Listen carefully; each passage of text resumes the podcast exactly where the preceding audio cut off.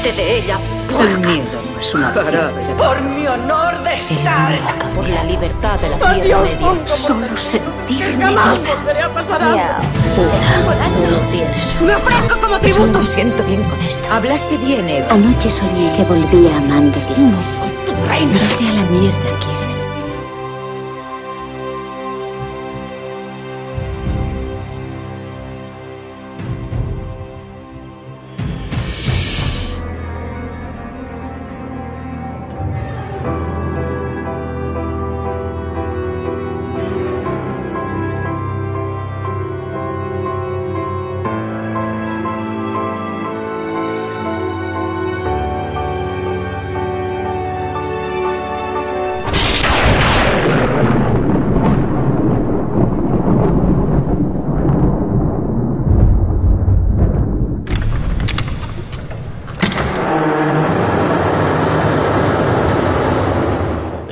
Está muy abandonada, ¿no?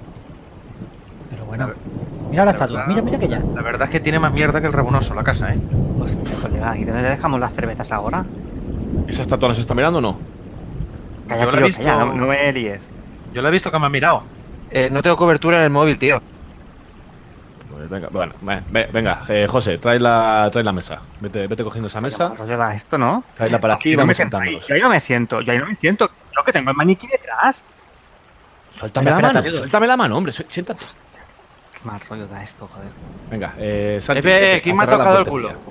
¿Quién me ha tocado el culo? Santi, a cerrar la puerta. Voy a cerrar la puerta, voy a cerrar Espera. la puerta, aunque el pomo este da bastante mal rollo, ¿eh? Pero bueno, He sido, he sido yo. Me lo he tocado yo. lo cierro. Pues hala, siéntate con nosotros. Madre mía.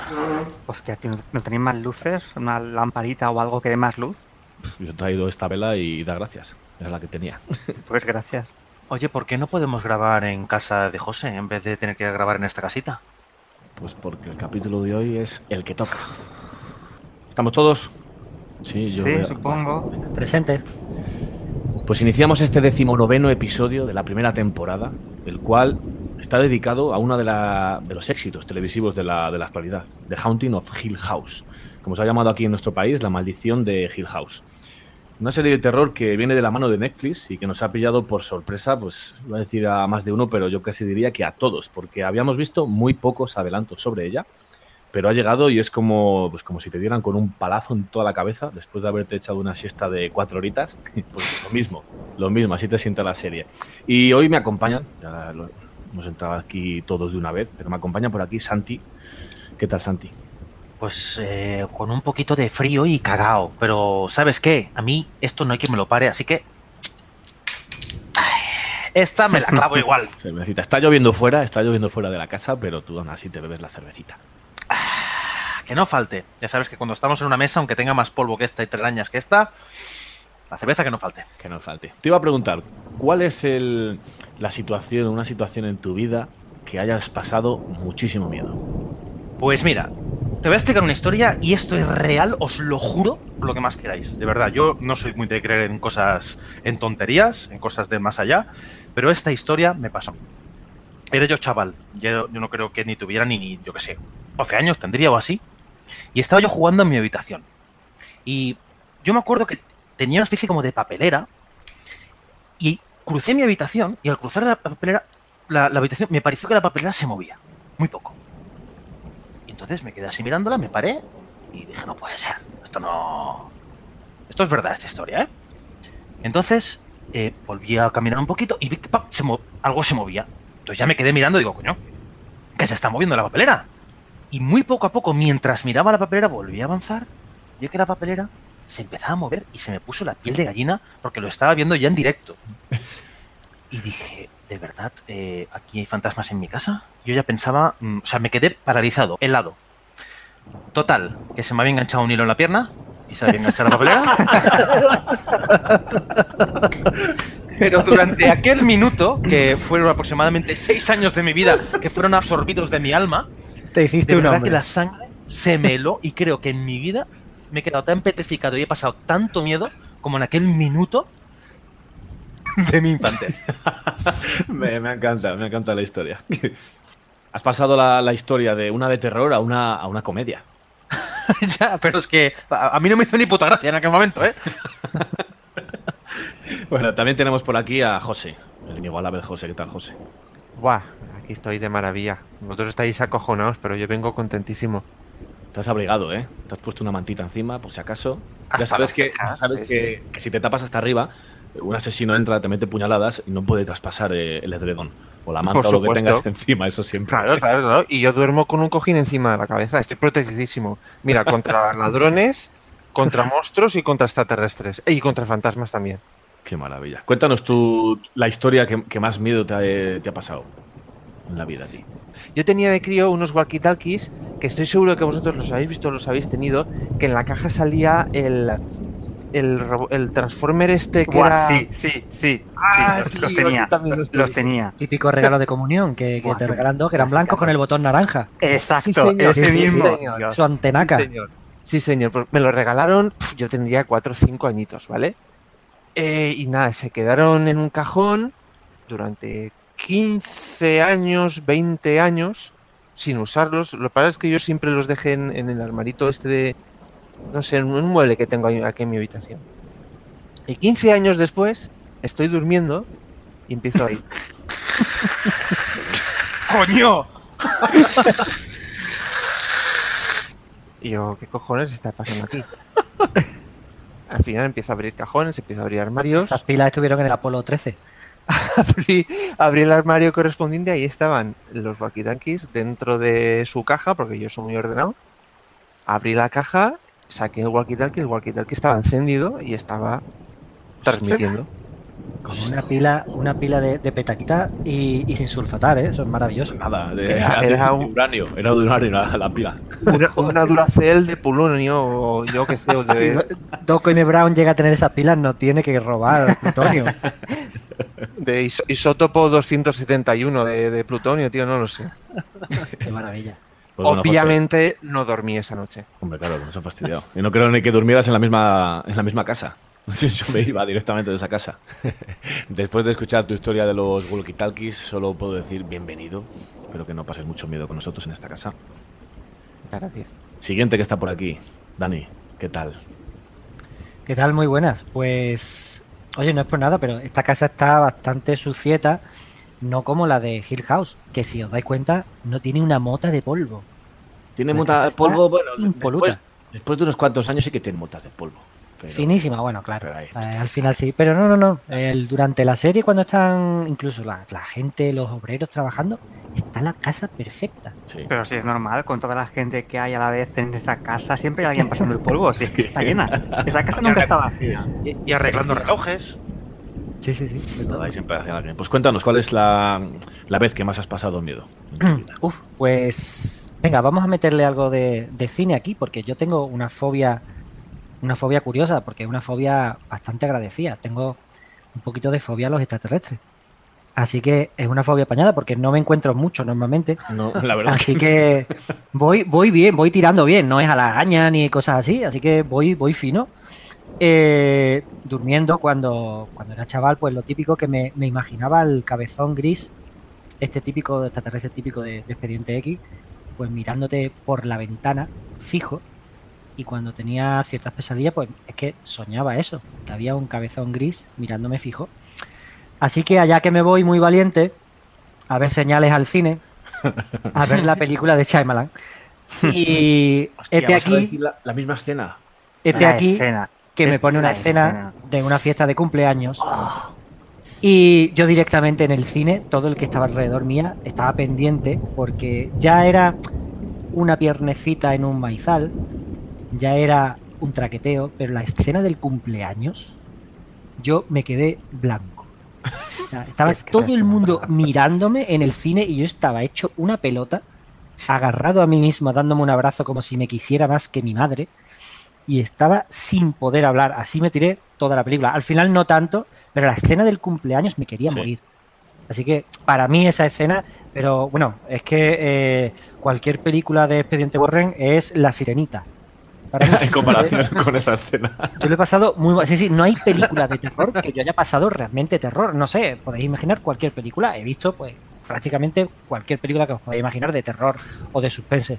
Pero esa de señales, precisamente, es la que más miedo he pasado.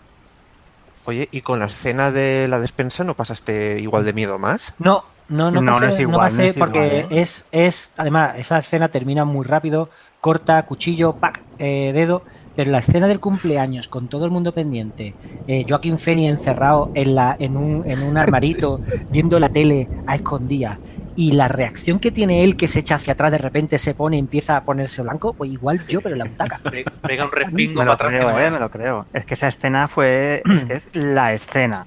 Sí, sí, Está mira, mírame, mírame el brazo, mira los pellos de punta. Mira, mira, Está mira. muy bien grabada, está muy bien grabada, Sí, la verdad. Sí. Me flipa, pues ahí he pasado un poquito de miedo. Oye, eso es un gran mérito de un director, ¿eh? Conseguir generar una, una reacción de este tipo, esto no lo hace cualquiera, ¿eh? Le tengo muchísimo cariño a esa película y si, si tenéis un buen equipo de sonido, verla ahora mismo con un buen equipo de sonido en casa, porque si tienes un, es lo típico de un 5.1, un 7.1, eh, escuchas a los extraterrestres pasar por encima tuya cuando están por el tejado y el Así sonido no me animas. es brutal, brutal. Le tengo un cariño a la película a la vez que me aterra. Pues bienvenido. Yo te doy, te doy la enhorabuena por haber pasado la prueba de señales. Joder. Y también tenemos por aquí, también tenemos por aquí a Agustín, que, que ya te he dicho que me sueltes la mano porque vamos a estar aquí sentados. No, tío, que es que me da muy mal rollo esta casa. A ver, yo es que. Buah, soy muy miedoso. Soy muy La miedoso. mano dice. Desde que era pequeño me daba miedo. Es que la oscuridad, ir a oscuras por mi casa, eso me daba miedo. Luego también. eh, yo qué sé, ¿qué te puedo contar? Es que son muchas cosas. A ver, yo por mi familia y el ambiente en el que he crecido, digamos, siempre ha habido muchas historias de fantasmas y de cosas que se mueven o cosas que se oyen. Entonces yo siempre he vivido con viendo cosas, bueno, a ver, viendo cosas. No he visto nada y no he escuchado nada. Pero también porque igual que me han educado un poco en... Hay cosas, también me han educado en plan, bueno, y si las hay, ¿qué importa? ¿Te han hecho algo hasta ahora? No, pues ya está. Que es un poco como, no sé, podéis llamarme Agustín Crane si queréis. Es como, ¿qué pasa? No pasa nada, pero si pasa se le saluda. Sí, No, exactamente, exactamente, ese rollo.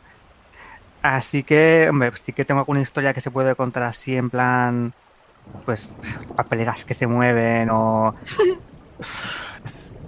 aparatos electrónicos que se apagan y se encienden solos cuando no deben hacerlo, lo cual también se relaciona bastante con, con mi trabajo. Bueno, igual, eso no tiene nada que ver.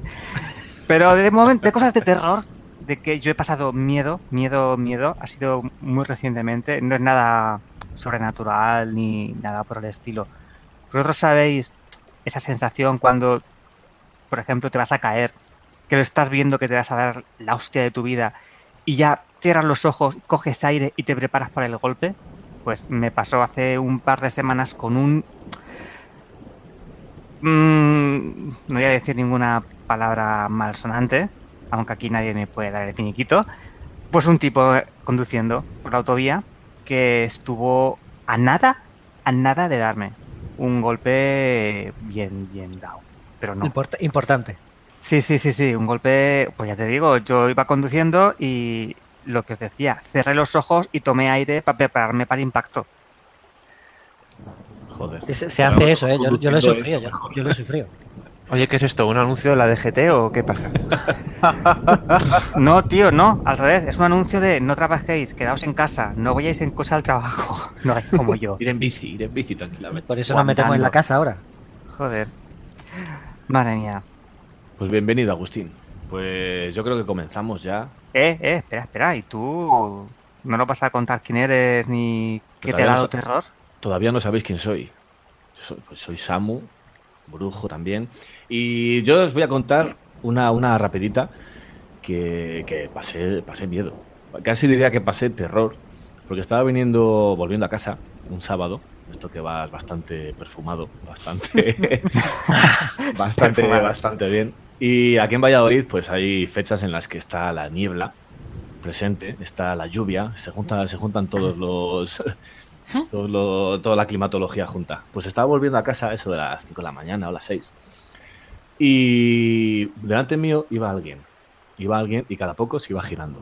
Cada poco se iba girando. Y yo decía, joder, Digo, este, ¿qué, qué le pasa? Iba 1, 2, 3, 4, 5, 6, 7. Sí, pero, pero de estas miradas, y tú detrás. de estas miradas que, que se, se- se achaparra un poco y mira para atrás, como diciendo, ¿quién me sigue? Y digo, joder, macho, digo, qué, qué mal rollo. Total, que mi casa es como una. O sea, mi, mi portal está en el medio de una calle y esta persona tira por un lado de la calle y yo tiro por otro.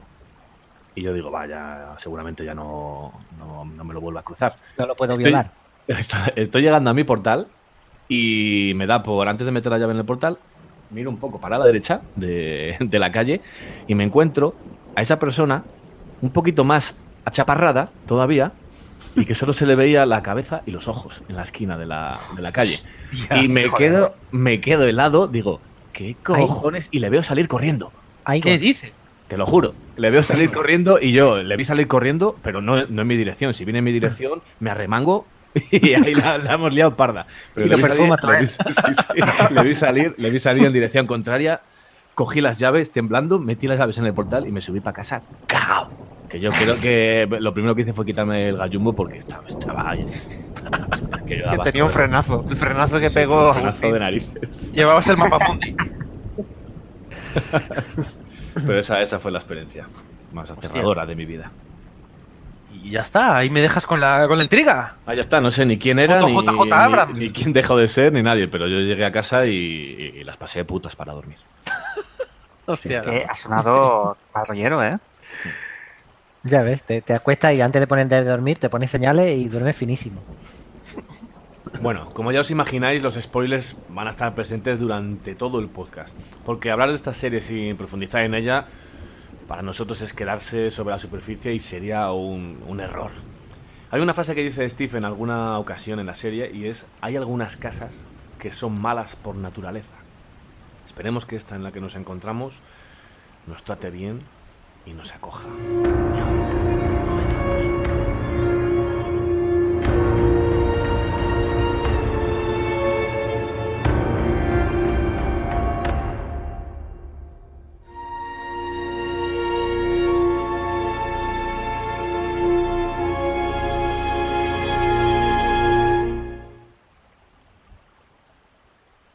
Nos metemos de lleno con la serie The Haunting of Hill House. Como ya sabéis, es una adaptación inspirada, porque no, no es basada, porque según hemos estado ahí indagando, la novela y la serie se parecen como una castaña y un huevo. La serie, la, perdón, mentira. No, no, verdad, Sí, sí. verdad. ¿verdad? Lo que pasa yo digo huevo a castaña, más, más bien. bueno. Es una novela, eh, la novela homónima, ¿vale? Eh, escrita en 1959 por Shirley Jackson, en el que una familia debe enfrentarse a los fantasmas de su pasado, pues que es la casa. Y ya fue llevada esta novela al cine, tanto en 1963 de la mano de Robert Wise, como en 1999 de la mano de Jan de Bond. Pero esa, esa no existe, esa película no existe. No Esa es la que, la que es un cremón de peli, ¿no? La que es, vamos, un buen sí, calamar, Catherine ¿no? Zeta-Jones, sí, Ah, sí, sí. Sí, desgraciadamente sí que existe. A ver, a ver si, si nos aclaramos con el trabalenguas. La serie se llama The Haunting of Hill House. Y The la peli se llama... House. The Haunting of Hill House, ¿eh? Sí, sí, of Hill. House. Y, y la peli se llama... The Haunting of... No, era Hill. Son Haunting Hill. House of Haunting Hill. Hill, sí. Es que es, es que es un trabalenguas de puta madre.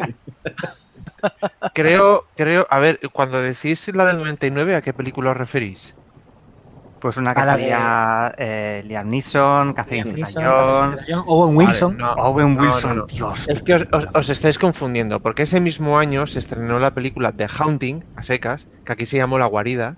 Ah, Es verdad. ¿Vale? tienes ¿Vale? toda la Esa es, la, esa es la de Liam Neeson y, y Catherine Zeta-Jones. Es Aparte, aparte se estrenó otra con la actriz esta, Funke Jansen, la que hace de, de Fénix en los X-Men. House of the Haunted Hill. Correcto. Sí, sí, que sí. sí que es la, la adaptación libre o remake de la peli esta de, de los años 50. Vale, 60. Bien visto, bien visto. Sí, señor. sí, ¿Ves? señor. Así, así no le podemos despedir, Dani. No hay No, no. nada, nada de lío. Por ahora te quedas. Ponle ahí una, queda, una hora, una hora extra. En lugar del finiquito, ponle una hora extra. Por cierto, la, la película, la película del 59 en España se llamó La Mansión de los Horrores. Para los Muy muy bien. azar, ¿no? No, pero bueno, así, así la sabremos di- distinguir, porque yo llevo un cacao ya con and Price y compañía. Sí. Pues en esta ocasión, el guion y la dirección van de la mano de Mike Flanagan, que venía de, dirigir 2016. En 2016 se cascó dos películas, que son la de Ouija y Hash. Y en 2017 la de El juego de Gerald, que también se estrenó en Netflix. Y en Hash, en 2016, ya coincidió con dos actrices de, de The Haunting of Hill House, la serie que, que nos ocupa ahora, que son Theo, o Theo, como lo queréis llamar, no sé cómo la habrán llamado en castellano. El doble de Angelina Jolie. Sí, tiene un parecido. Y la exmujer de, Claro. de Steve, otro de los personajes principales de la serie. Hombre, es normal que coincida con la actriz que Ex interpreta a mujer, Theo, porque- ex mujer no, ¿eh? Están en una pausa. Sí, está en, en un break. Venga. Es mujer, mujer. vale. Decía que es normal que coincida con Theo, con la actriz que interpreta a Theo, porque es su mujer. Ah, Que vale. no es casual que haya repetido varias veces con el mismo director. Habrá Vaya, repetido- vaya. Habrá repetido más de una vez, seguramente. Pues una sorpresa de serie, porque por lo menos yo la he visto sin saber prácticamente nada, no tenía hype ninguno Igual y que yo. ha sido lo mejor, lo mejor, porque me la he encontrado de bruces, la he pillado pronto, entonces no, no digamos que la he terminado de ver, o, o casi que todos la hemos terminado de ver antes del boom de, de Hill House, de, de ver noticias y de ver el eh, alabanzas al capítulo tal o alabanzas a, a lo que hacen lo- los actores.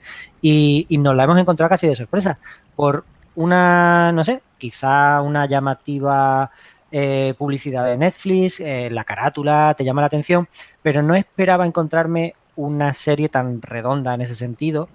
Y quizá esperaba algunos sustos o algo de terror, tipo, eh, no sé, American Horror Story, pero, pero no encontrarme. Los típicos Sí, sí, sí, pero no encontrarme una serie tan redonda y sobre todo realmente basada en, en, en la interrelación entre los actores o entre los protagonistas.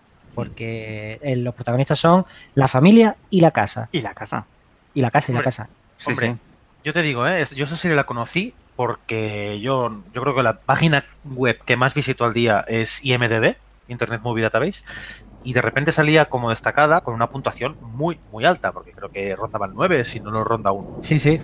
Y de repente, Imagino- y de repente vi que, pues coño, que era de Netflix y le empezaron a promocionar un poco, pero la gente tampoco la, la había empezado a ver mucho. De hecho, me parece que yo la empecé a ver y no sé si os dije, oye, ¿sabéis esta serie? Y ninguno de nosotros sabíamos qué coño era esta serie.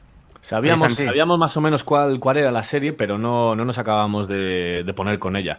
Y yo no sé si creo que fue Daniel que se puso primero con ella. Y yo fui el Sí. primero que la terminó. Y luego ya pues, pues, Bueno. A- yo creo que a todos nos ha durado menos de una semana la serie. Yo, yo literalmente es el que ha sido último, porque acaba Sí. el último episodio hace 10 minutos, quiero decir. A 10 minutos de grabar, en lo que hemos llegado aquí a la casa, te has terminado tú de ver la serie. Por eso he llegado tarde, porque estaba acabando el último episodio. Pues Yo me la ventilé en tres días.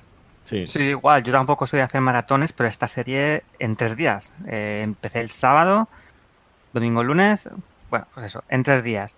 Y madre mía, impresionante. Y nada, bueno, tengo que decir que una de las razones por las que insistí ahí para verla cuanto antes es para poder estar aquí ahora con vosotros. Pues sí, toda una, una sorpresa de serie y una estructura muy bien planteada. eh, se nos presenta cada personaje en, cada, en un capítulo individual para cada uno.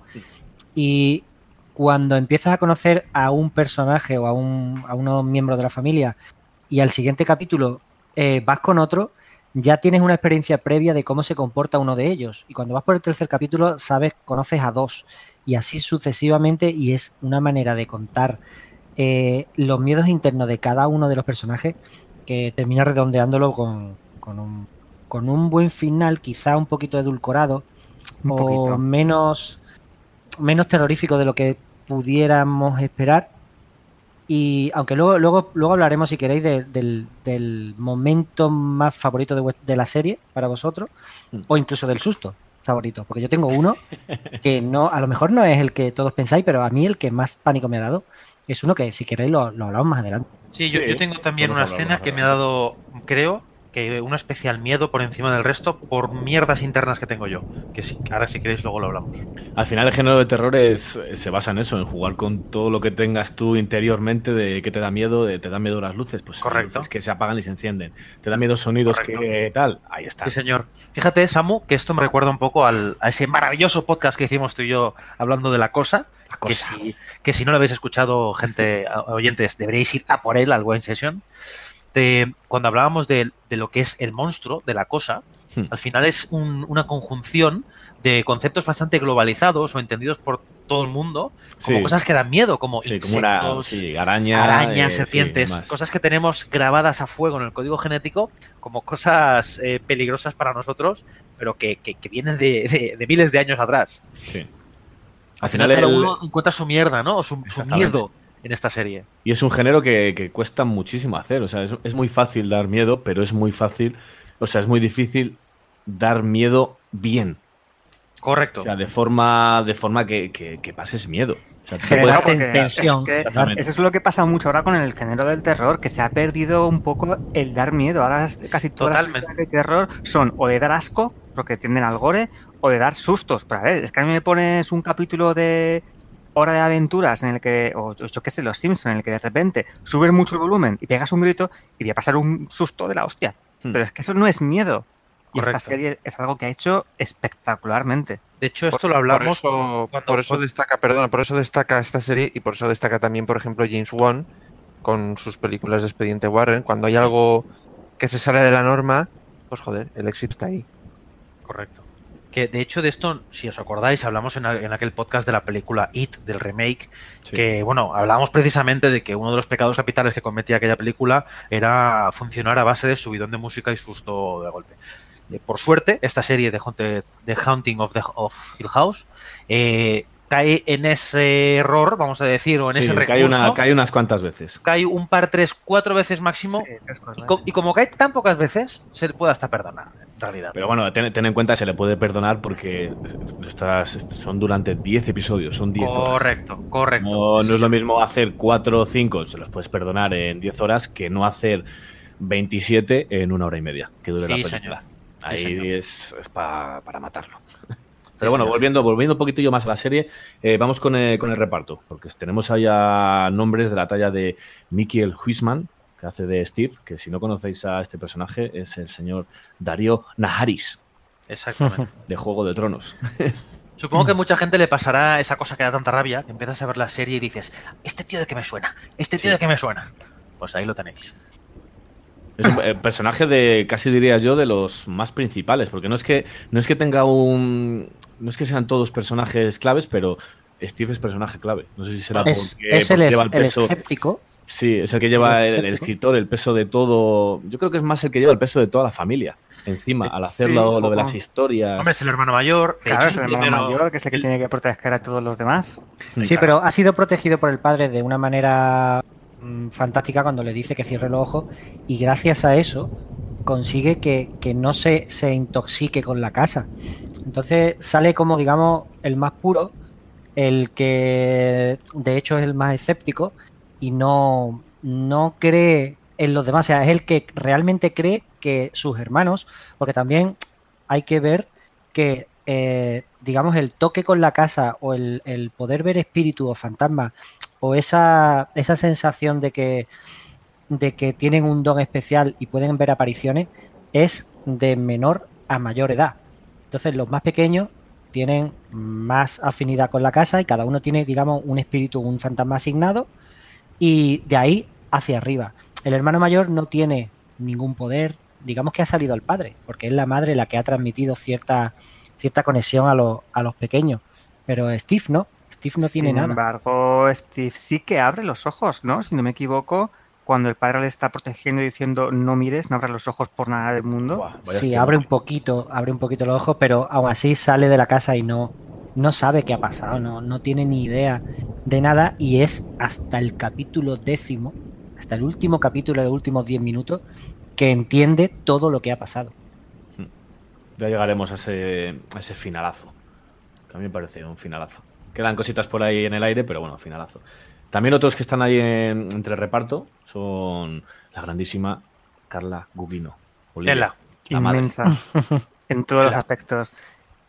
Vaya papelazo, ¿eh? Mira que hay nivel, nivel interpretativo en esta, en esta serie. Me parece de, de 11 el tema de los actores.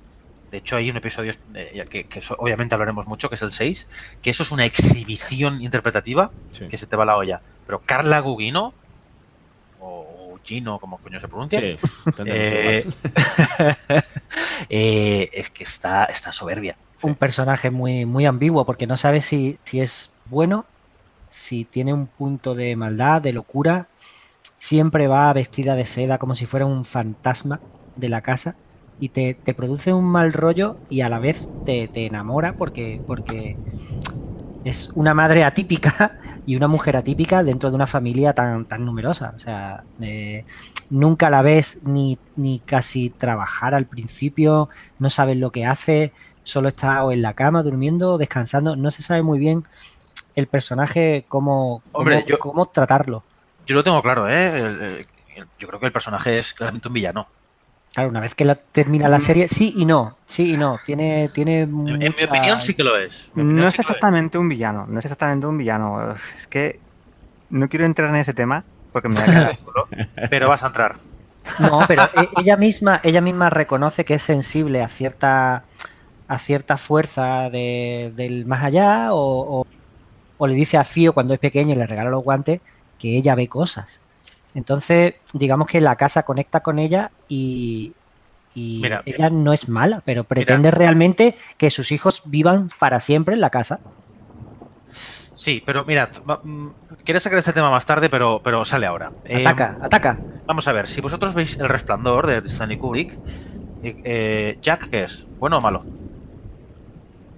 Eh, Yo creo que no es malo. No diría que es bueno, pero yo no diría que es malo. Yo creo, fíjate, fíjate lo que te, fíjate lo que te voy a decir, fíjate lo que te voy a decir. Es personaje bueno, se transforma en malo, pero él no sabe que es malo. Exacto. Vale, pues eh, no sé si os habéis dado cuenta, pero esa serie de Hunting of Hill House es El Resplandor 2018. Es literalmente y exactamente El Resplandor.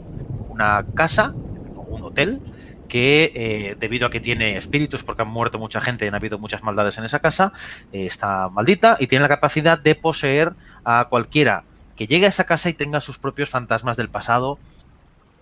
Toda esa serie. Eh, padre de familia, madre de familia, en una serie o la película, eh, se ve poseída porque es débil a todos estos asuntos y le da por matar a su familia el asunto que sea. Si os fijáis, es la misma historia. Bueno, sí, podría, podría ser así, pero sí, yo creo que es que es la madre compro. lo intenta, sí, lo intenta hacer, o sea, se convierte en villana pero sin querer serlo. Ella lo que hace es para, para sí misma es ayudar a sus hijos, pero ayudando a sus hijos se transforma en villana, ya po- pongámoslo es entre una comillas. madre, una Igual- madre ultra protectora Sí, que además tiene ciertos desequilibrios. Mira, es que igual que en El Resplandor, mira, hace poco es que además me leí el libro del Resplandor y hay una diferencia que de hecho Stephen King comentaba que en el prólogo que había tenido algunas discusiones con, con Stanley Kubrick o más que discusiones más- Alguna, no, no, más que discusiones, eh, realmente ellos hablaron una o dos veces en, en toda su vida, ¿eh? Mm, O sea, Stephen King vendió los derechos y Stanley Kubrick hizo lo que quiso con ellos como, como dueño de aquel guion, ¿no? obviamente Stanley Kubrick. Pero el tema es, y esto lo destaca Stephen King en su prólogo, que hay una diferencia básica que diferencia muchísimo al libro y la película El Resplandor. De hecho, por eso más tarde eh, Stephen King encargó otra adaptación diferente dirigida por Mick Garris, que fue una, una miniserie de tres episodios, que yo no la he visto, pero tiene muy mala pinta, pero bueno. Eh, hay una diferencia básica entre el libro y la peli. La diferencia es que en el libro los fantasmas del, del hotel Overlook son reales. O sea, y esos fantasmas son los que acaban poseyendo a Jack Torrance del Resplandor. Mientras que si ves la película de Stanley Kubrick, al final los fantasmas que realmente hacen, hacen, activan esa maldad de Jack Torrance son los fantasmas que lleva a él, que es el alcoholismo. Es, es, es esa ira que lleva contenida. Los fantasmas de lo que es el Overlook están por ahí un poco. Yo creo que en ese aspecto esta serie es una mezcla de las dos cosas. Obviamente hay fantasmas reales, pero también cada uno trae sus, sus cosas de casa. Sí, sus propios Sí, sí, miedos, temores, todo, sí.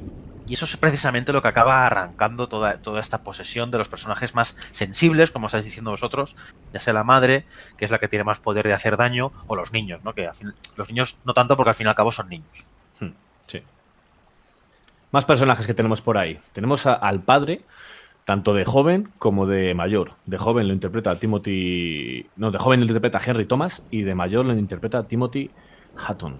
Elliot. Elliot, claro. Elliot de toda la vida. Elliot de ET. Sí, claro.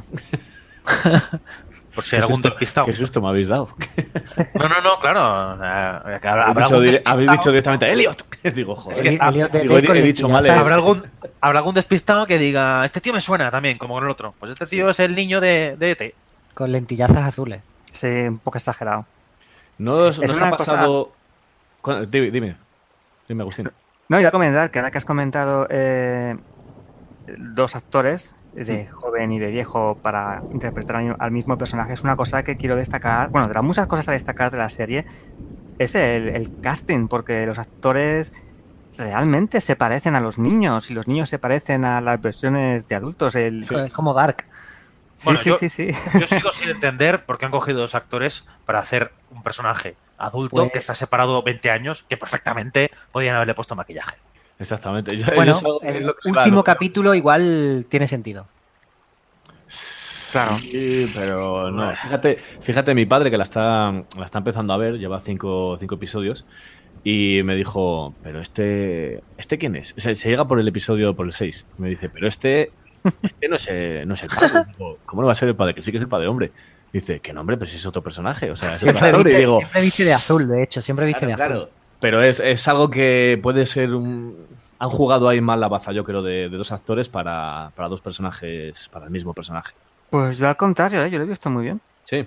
Sí, no lo veo mal y al final hay una escena en la que cambia de uno a otro de repente en, media de, en medio de la conversación que da un buen impacto. Y además tienen que cruzarse entre ellos por, por, por cuestiones de- del último capítulo Sí. y no lo, no lo veo nada mal, no lo veo nada mal. Y, y- y curiosamente se parecen entre ellos. ¿Verdad que lo sí? veo menos mal. Yo también veo el parecido, es lo que digo. lo- la- las versiones adultas contra las versiones infantiles o, o más jóvenes, yo sí que noto ahí el cierto parecido en Sí, los excepto rasgos, Luke. los gestos. Exce- Excepto Luke con Bueno, la claro, gafa Luke es, que muy pequeño. Luke es un niño muy pequeño. Claro. Pero el resto de los hermanos, yo sí los veo bastante Sí, bien sí, los gestos. no Sobre todo ellas. Sí que las veo muy parecidas. Sí, sí, Hablando- está clavada. Sí, hablando de, de Luke, Oliver, Oliver Jackson Cohen. A mí me parece un personajazo.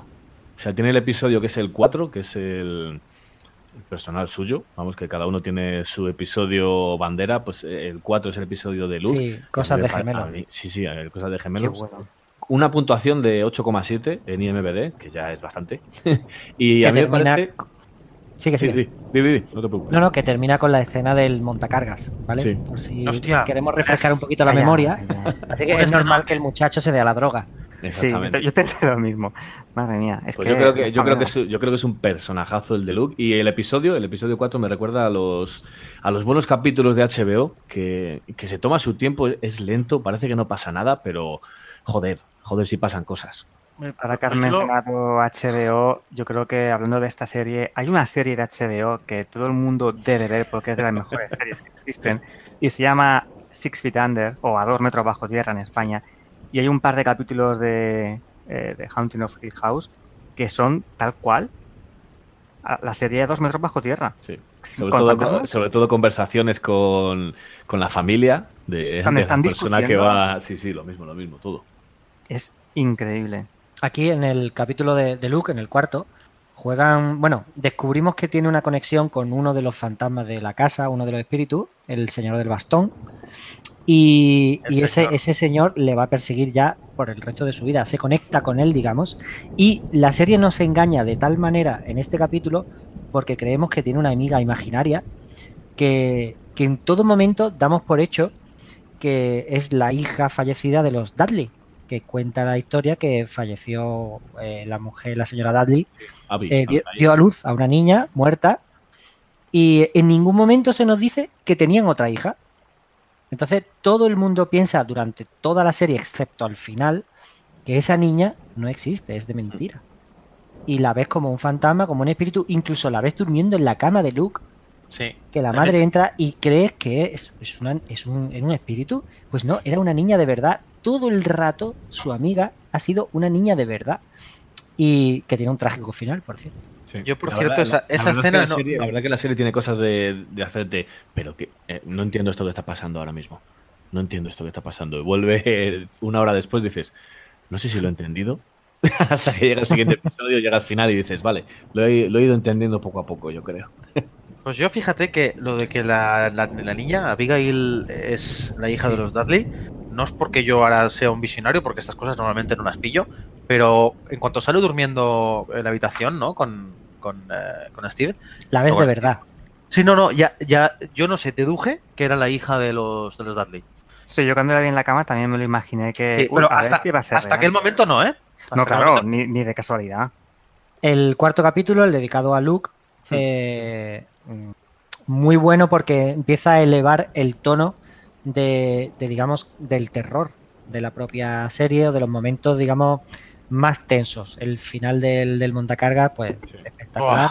Me encanta. esa Y eh, anteriormente, en capítulos anteriores, pues tenemos el, el del tercer, bueno, el tercer capítulo está dedicado, bueno, todavía no hemos llegado a ese personaje, pero justo antes hemos tenido ciertos momentos como el de la niña o en él durmiendo en el sofá y mirando hacia arriba, Sí. que se encuentra pues lo que se encuentra, que ya hablaremos un poquito mujer. más adelante de lo que se encuentra, la mujer del cuello torcido, ¿no? Em, pero no, hasta ahora no habíamos tenido ningún momento de terror duro, de terror, digamos, eh, tenso, excepto en el momento del montacarga, que es cuando la serie pega de repente un subidón y, y lo termina ya de mejorar en los dos siguientes capítulos. Pues fíjate que está estás hablando del montacargas y a mí me llamó muchísimo más la atención la, la escena cuando está paseando descalzo y está 1, 2, 3, 4, 5, 6, y tiene al, al tío de dos metros con bombín y bastón Sí, siguiéndolo y hostia, a mí esa escena me... Justo cuando le está- sigue de espaldas, ¿no? le sigue totalmente y luego se para Flotando en el aire. flotando en el aire. Y a mí esa me parece mucho más de tensión y de terror que la del montacargas. La del montacargas Es es. distinta. se lo de- casi le es diría-. Sí, es, otro- es otro tipo de tensión, claro. Es el susto fuerte, pánico, porque no te lo esperas. Claro, igualmente, pánico en ese, en ese capítulo, cuando se mete debajo de la cama, sucede algo que no es normal tampoco en películas de terror o de suspense o de, o de miedo, digamos, ¿no? Eh, porque esta serie no es de terror, para mí es un poquito de, de miedo, pero o intriga o thriller, de, pero no terror, terror. Pues Hombre, el hombre del bastón, yo, Yo creo creo que que sí que es no sé. ¿qué entiendes tú por terror? no, yo no entiendo esto como terror, no sé, terror eh, lo entiendo como algo más Mira, de pánico, ¿no? Más, que- fuerte, más duro. Yo creo que esta serie es, sí, tiene una definición, es serie de, de terror, precisamente. Drama, Sí. eh, fíjate, drama terrorífico. Yo, yo de hecho diría que es Como el 60% terror, 40% drama. Sí. Yo le metía tensión más que terror. Es que para mí es más tenso que, que terrorífico. Yo La le daría la vuelta a ese porcentaje. ¿Sí? Sí. Sí, sí, yo lo veo, drama, yo lo veo más de 40 familia. terror, 60 drama. Bueno, si ponemos Pues- el episodio 6, El momento de la cama, por ejemplo, que se mete Luke debajo de la cama y aparece el señor del bastón, eh, que solo venía por su bombín, por cierto.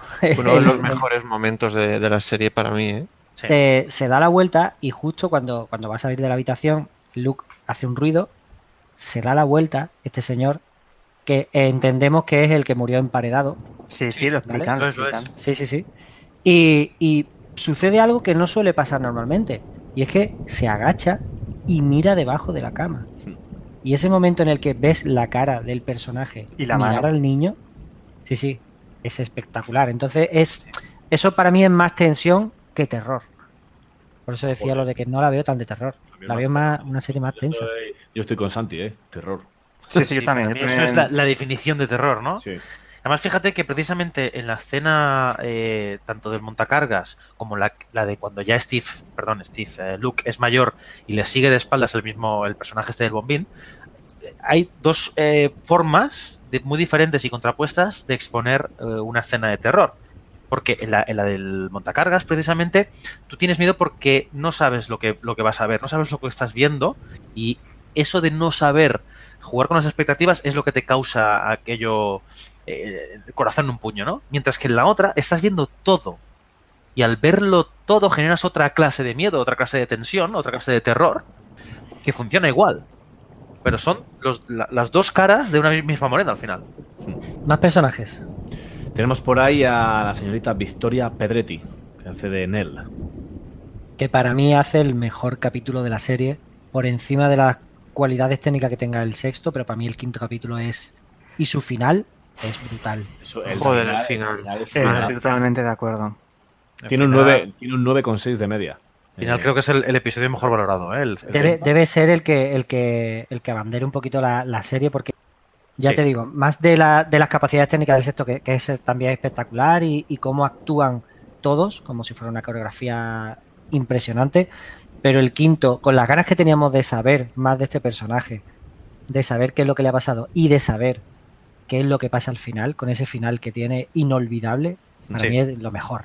No me lo esperaba, además, del todo. No te voy a decir tampoco que fuera la sorpresa del siglo, pero la verdad es que está muy bien. Porque un personaje como ese responde también a una de esas cosas que hablábamos antes de uno de los clásicos miedos que tenemos, ¿no? Porque si vemos una figura contra luz, nos, nos da miedo. Hmm. Figura eh, está haciendo una especie de gestos que no corresponden a un ser humano sano y normal. eh, estamos, estamos preparados para reaccionar ante eso con miedo, con pavor porque no corresponde a nada que, conoza- cono- que conozcamos. Eh, en ese aspecto, esa chorradita de ponerle el cuello de lado y luego además justificarlo, chapó. chapó. Muy bien llevado, la verdad es que lo lleva muy, muy, Me muy quito el bien. sombrero de bombín. Bueno, se, se- se puede decir, vaya, que la Nell de pequeña ve, de pequeña y de, y de mayor, sí. ve eh, la aparición de una mujer con el cuello torcido, Lo ve en Eh, diferentes situaciones, muerta, en claro, cuatro, en en diferentes cuatro- momentos que le marcan la, la vida y, y lo que lo que Siempre ha sido, siempre lo ve en momentos en los que está asustada. Sí. En los que por alguna razón está asustada.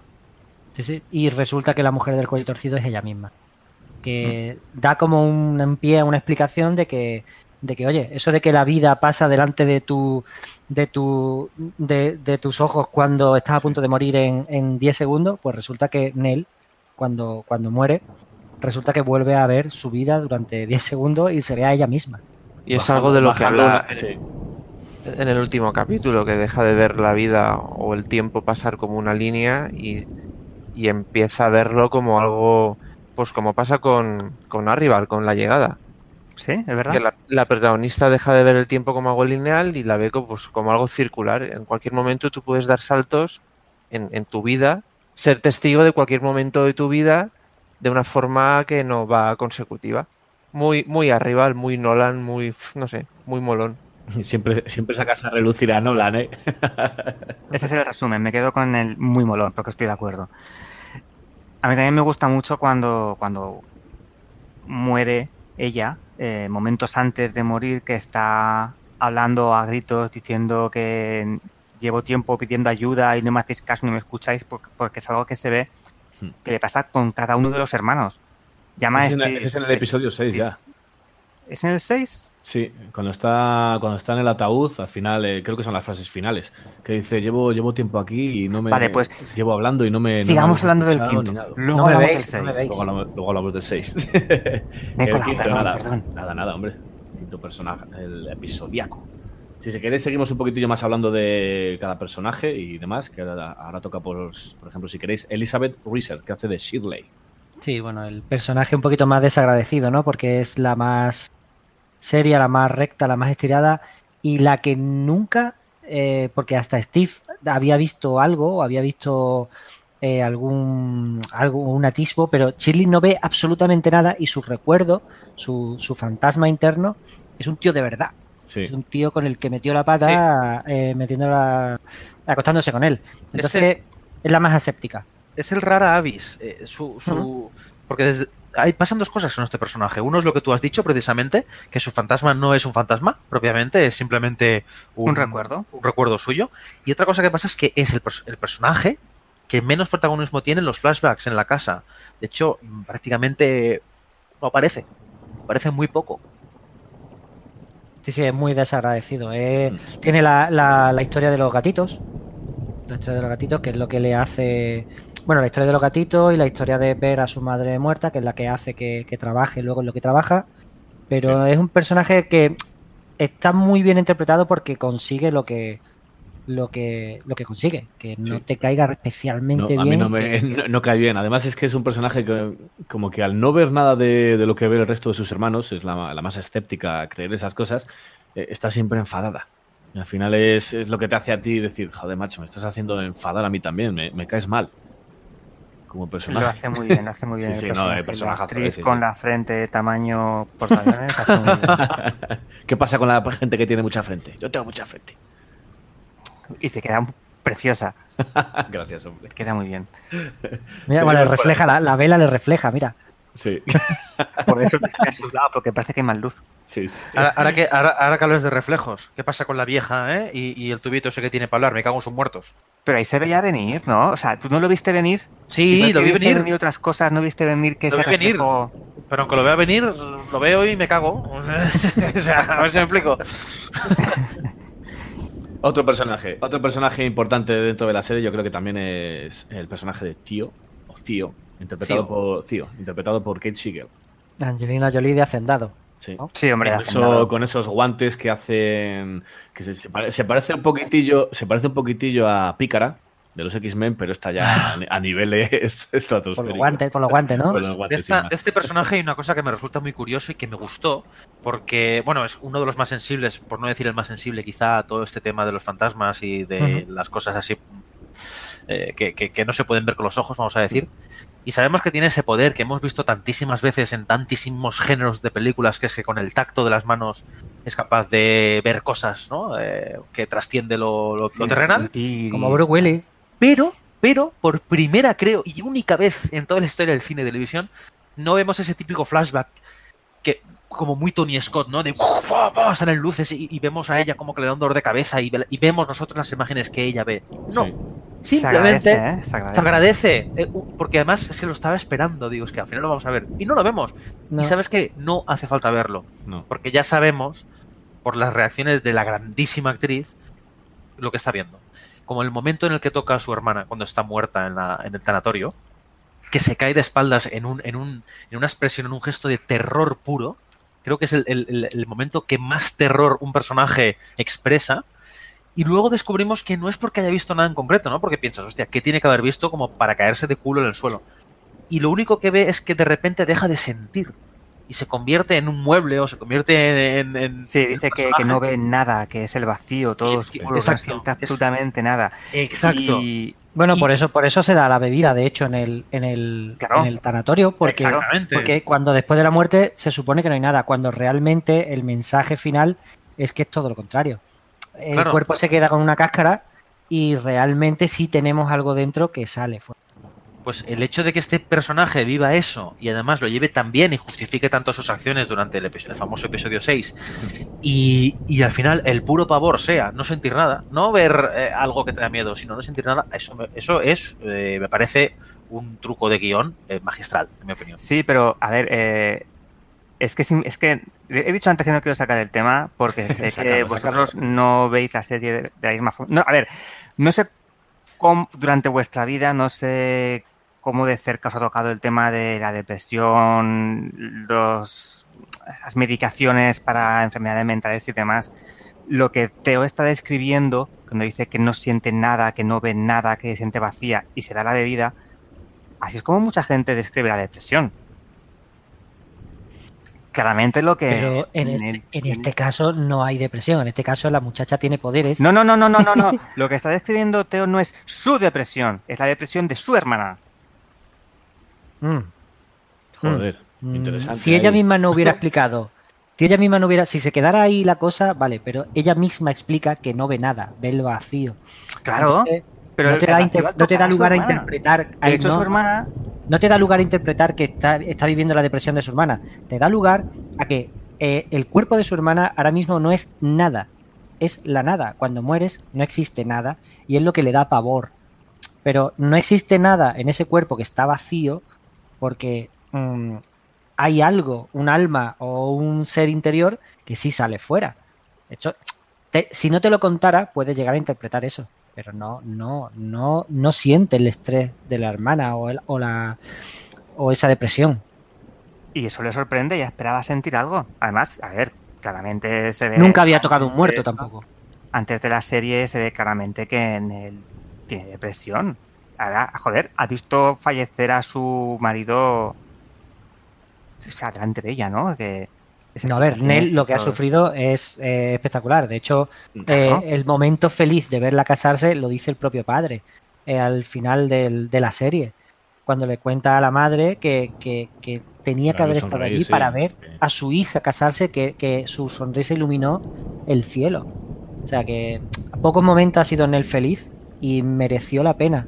Simplemente que viviera fuera de la casa, porque la madre, el objetivo es que todos se quedaran en la casa, o que su niña o sus gemelos se quedaran en la casa por lo menos.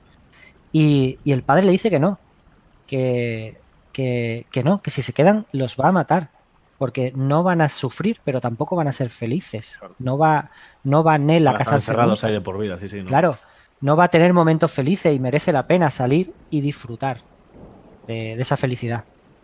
Sí, sí, claro, si una cosa no, no quita la otra. Tú estás empeñado en que la serie va de cosas mentales, ¿no? A ver, no es que esté empeñado- tenido- Dilo ya, tenido- dilo ya, porque esta serie es de terror. Para, ver. que se haga, para que se haga una idea a los oyentes, hemos tenido un debate interno a ver si la serie era de, de terror o los protagonistas era, o sea, una casa encantada con fantasmas o eran más de, de temas mentales y te- teníamos aquí un pequeño debate interno. Lo que cree a Steve, lo que cree Steve, que la familia tiene, tiene un problema mental. A ver, eh, que no solamente lo digo yo, que, eh, a ver, es lo que he dicho antes. eh, yo no sé cuál ha sido vuestra relación a lo largo de la vida con el tema de las enfermedades mentales, los tratamientos médicos y demás. Yo, por suerte, mala, es algo que he visto más o menos de cerca. Muchos temas de la película, de la serie los he visto bastante de cerca, entonces por eso veía esa, esa ambigüedad, esa doble lectura. De hecho, es algo que los propios actores y guionistas han reconocido en entrevistas. O sea, que, que no es que yo lo quiera entender así, es que está hecho así a propósito, es la grandeza de la serie, tiene esa, esa ambigüedad, esa doble lectura, y lo han llevado muy bien, han sabido llevarlo magistralmente, porque pocas veces se ve así en televisión esas representaciones de lo que son ese tipo de problemas, ese tipo de enfermedades. Y es algo que Netflix está destacando, tanto con esta serie como con algo totalmente distinto, Bojack Horseman. Sí. Vale, pero el problema es que si tú descartas el tema de que los fantasmas existen, por ejemplo, cualquiera que conozca a uno de los personajes de esta serie dirá que de la cabeza no está bien. Y que tiene depresión, tiene ansiedad y tiene todo tipo de problemas, drogas, todo. Eh, inseguridad, eh, una es demasiado recta, demasiado. O sea, todos tienen problemas. Pero viene El tema está de- en que el punto de fantasma es cierto. Claro. Entonces, Exacto. una vez Sí, que sí, sí. partimos de la base que la casa es real y que la casa te intenta digerir, que es lo que eh, descubrimos al final, ya todo el problema de las enfermedades mentales no solo no, no es cosa de la familia. A ver, una cosa no quita la otra. Sí, sí la quita. No, no la quita. Es la Puede ser, puede ser, serie, pueden ser complementarias, pueden ser complementarias. Pueden ser complementarias, sí. Yo también lo creo. ¡Coño! ¡Hostia puta, qué susto! Joder. Se han Piel de apagado, gallina. se han Hostia, apagado entiende hasta, la vela. se han apagado hasta las velas. Entiéndelas, Voy. tío. Que, Voy, voy, voy, voy. Hostia, esta mano, no, esta mano no sé de quién es, pero no la Eso, suelto. eso, ¿Quién ha dado la palmada? Yo no sigo. ¿Quién ha sido? Palmadita. No, no puedo, con este frío no, no enciendo la vela. Voy, voy. Ahora. Ahora, ahora. Eh, Te brilla la José? frente. escúchame, ¿Eh? José. Oye, ¿Dónde está José? José. Si estaba aquí al lado. Madre que. Joder. Mira que Bueno, calor. falta Ha, sobre- uno. ha sobrevivido al depredador y, se- y desaparece. desaparece en la casa encantada esta. Solo puede quedar uno, como los inmortales. Madre. Pues, pues espero que no. Oye, mira, aquella, aquella estatua ha movido la cabeza. ¿No? Que te calles, tío. Que me sueltes la mano. Cámbiame el sitio. Que no, que no, tío. Que no. Venga, que no. vente, vente aquí. Vente. Ya. Así que, bueno, ¿queréis decir algo más de, de enfermedades mentales versus terror por fantasma?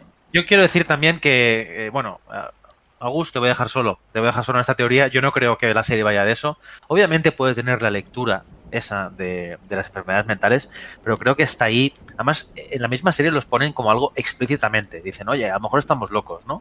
Porque quiero, quiero creer que también quieren jugar con eso, ¿no? De decir, sí, todo era mentira, era todo una cosa de la mente. No, no, no, no, no, no. Yo no digo de eso. Yo en ningún momento he dicho eso. O, o que puede ser como una metáfora, me imagino que irás por ahí.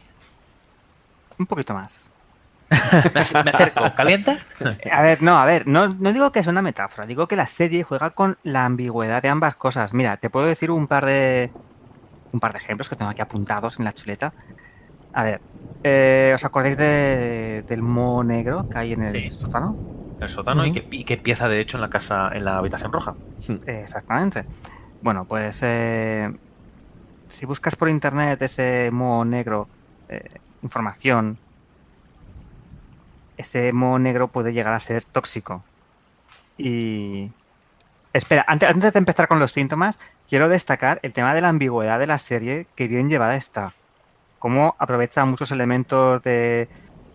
uf, mogollón de historias y mitologías y leyendas y cosas para montar esta genial serie. Bueno, por lo del modo negro, entre los síntomas que, que puede provocar está confusión, problemas de concentración, desorientación, alucinaciones, ansiedad, depresión, cambios de personalidad.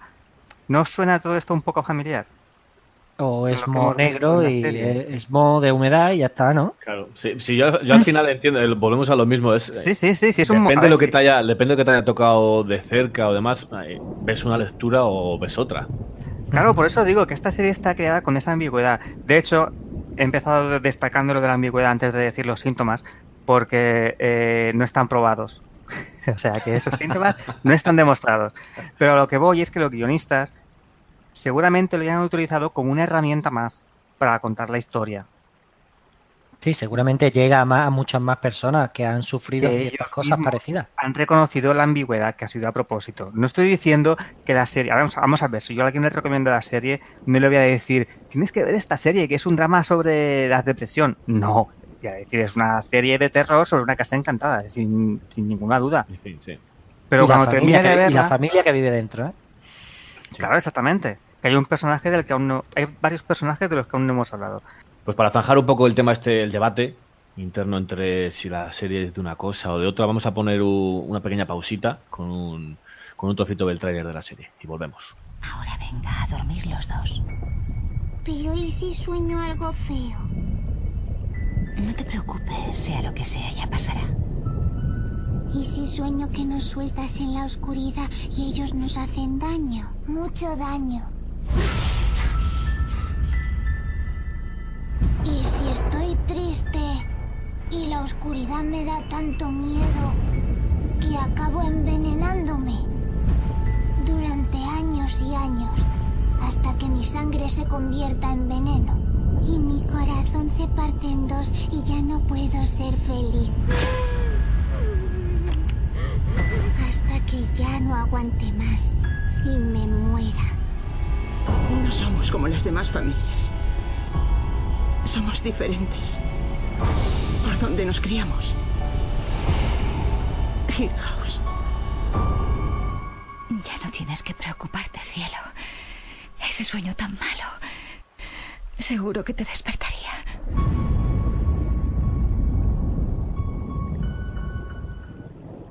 Pues antes estábamos hablando, ya hemos hablado un poquitillo de los episodios que han ido formando la serie, tanto el 4, que Cosas de Gemelos, 5, La Mujer del Cuello Torcido, y yo creo que ahora toca hablar un poquitillo de- del episodio 6, uno de los, técnicamente hablando, de lo, el más perfecto de la serie.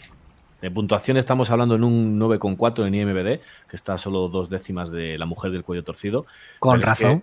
Con razón. Bueno, sí, hay alguno que le, a mí me gusta más el 6, ¿eh? Pero yo es porque estoy siempre detrás de la cámara Sí, sí, sí, y técnicamente me, me quedo con el 6. Compuesto por cinco planos secuencia, sin cortes, sin cortes porque, porque claro, estamos acostumbrados a ver las- los planos secuencia, a mí que me encantan mucho, y siempre se juega un poquitillo a ver dónde tiene, dónde tiene ese corte. Si la escena tiene, por ejemplo, 14 minutos, como es la, la parte principal del episodio, la parte inicial del episodio, que hasta que cae la lámpara no hay un corte. Yo estuve fijándome y digo, ¿dónde hay un, dónde hay un corte? Tiene que haber un, tiene que haber algún movimiento en algún, o sea, acercamiento de alguna parte de, de una persona, de un giro de cámara raro, eh, acercarse al mobiliario de, de la escena, pero es que no hay nada. No hay nada de eso. O sea, son 14 minutos tal cual. Sí, sí, sin efectos, sin efectos digital ni. digital, es CGI, nada. Pero es que además, además está hecho de esa forma. eh, Sí, sí, no, no, está, está hecho. está justificado, yo creo, en la. en- en- o sea, no, no se ha hecho porque sí, no se ha hecho para ¿no? decir, mira qué buenos somos, sino que, que, que- que al final está justificado a nivel argumental porque tú, eh, creo que es el objetivo, acabas sintiéndote uno más dentro de ese tanatorio o dentro de esa historia, que creo que es el objetivo para acabar empatizando con la historia de los personajes, que yo hasta ese sexto episodio no había empatizado nada con ningún personaje, ni me había implicado con sus historias personales. Después de ese episodio 6, con ese efecto eh, de plano secuencia eh, sin cortar y estando siempre dentro de la acción, consiguieron engancharme. Sí, pero incluso, incluso une, une dos tiempos, do- do- do- dos líneas temporales sin ni siquiera cambiar el plano, consiguiendo, o sea, gracias a, a hacer el, el, digamos, el plató o el, el set de rodaje. Sí, un set móvil. Es un set móvil no, que pero- unía directamente la casa, la casa antigua con la con el, La funeraria y la casa están en el mismo set. Yo este sexto episodio lo voy a celebrar así. ¿Me explico? no, te está- no te estaba viendo con el reflejo de la vela. Pásame la linterna, por cierto, que no, te- no tiene pila. Oye, Santi, pues me cuesta imaginar cómo fuiste capaz de llegar hasta el capítulo sexto sin, empat- sin empatizar con los personajes. Sí, sí, sí, sí. Yo eh, antes lo he dicho, ¿no? Estabais hablando de, de que el episodio es eh, los episodios son lentos y se toman su tiempo. A, a mí me pareció, me parecieron lentos, pero aburridos. Sí. No lentos, bien. para Lo, lo os digo en serio. O sea, no aburrido como tal. A ver, la serie tiene una calidad indiscutible. Pero no me estaba pareciendo una, una serie realmente extraordinaria. Y, me- y de hecho me estaba empezando a cansar un poco las movidas que tenían cada personaje. Es justo a partir del 6, justo en el meridiano de la serie, cuando gracias a ese, episodio, gracias a esa perspectiva de hacerte sentir en primera persona, me hizo eh, realmente engancharme. ¿Significa que, que hasta aquel momento no me estaba gustando? No, por supuesto. Si no, estaría ya aún viendo el, el- el quinto episodio. Pero al final mereció la pena.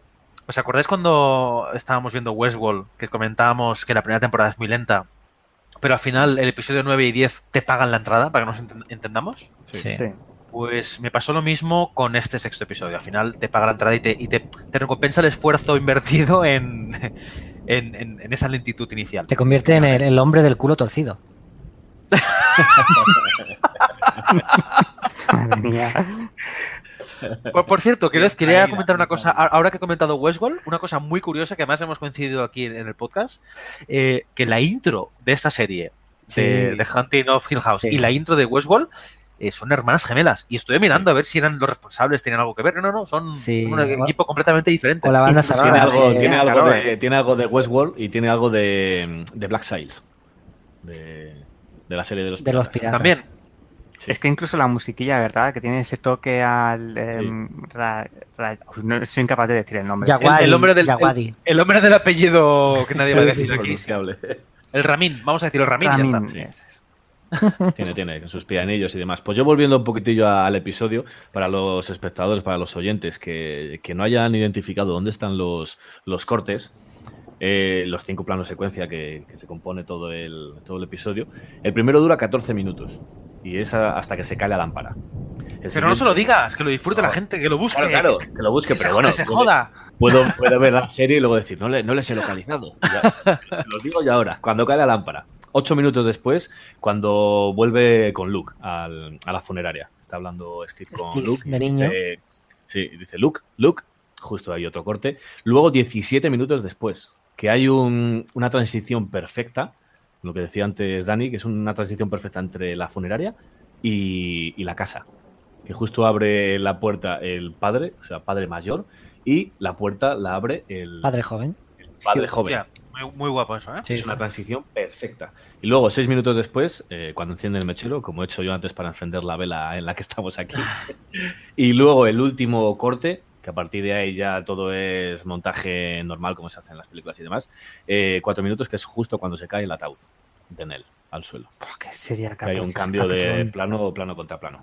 Ese episodio es sublime. ¿Qué Y ya os digo, no, no, tiene, no tiene ningún corte de, ni utiliza ningún, ni, espaldas de, Ni de truco personajes, ni digital ni, ni, ni acercamiento a objetos como hacía Hico en la soga. Pues, pues imaginaos, imaginaos el mérito que tiene a nivel interpretativo ese episodio. Porque estamos hablando de un, un episodio donde hay muchas interac- o sea, interactúan muchos los personajes. Imaginaos el- los- la exigencia que tiene a nivel interpretativo ese Sí. episodio. Sí, está- tuvieron un mes, bueno, el equipo técnico estuvo un mes para hacer la coreografía y después de ese mes metieron a los actores. Llamaron. Sí, sí, llamaron a los actores para decirle, y ahora con vosotros.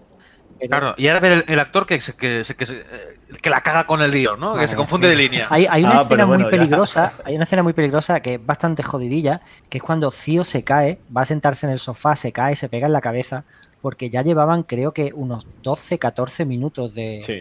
de- Está casi al final Sí, de- está casi al final del primer corte de la lámpara. Y, y Cío se cae y si te fijas, no se pega tan fuerte en la cabeza. Sí, no es una caída tan. Claro. Es un golpe un poco ortopédico. es jodida, es jodida esa escena, pero, pero aún así eh, la coreografía es perfecta. Nada, esa- esas cosas se, se perdonan. Es igual que los, los puñetazos al aire que da Daredevil en la tercera temporada. La- en las planos secuencia dices. Yo, mira, te, te lo perdono. Te lo perdono porque. Hombre, si es ciego, si no ves dónde va, que. que-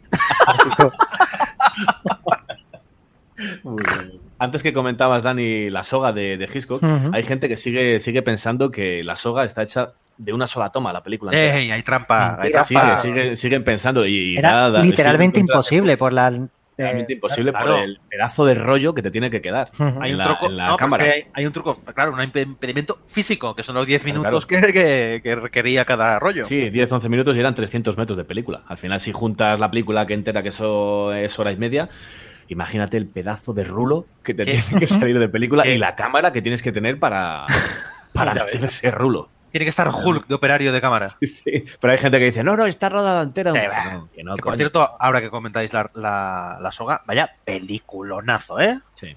Me flipa esa peli. Pues el final del 6, madre mía, es increíble también esa transición de cómo vemos a Nell pidiendo ayuda a gritos y el ataúd que se cae. es- A mí me parece Nell, que ha, estado, que ha estado durante todo el episodio por ahí, danzando Y pidiendo ayuda. y pidiendo ayuda. Porque Sí, digamos que se, so- cuando se solapa, vemos- se solapa la niña con la, con la muerta, digamos. Sí, Entonces- sí. Dicen exactamente lo mismo. eh, confunden el tiempo y el espacio y, y realmente dice la misma frase de niña y de mayor y se te ponen los pelos de punta.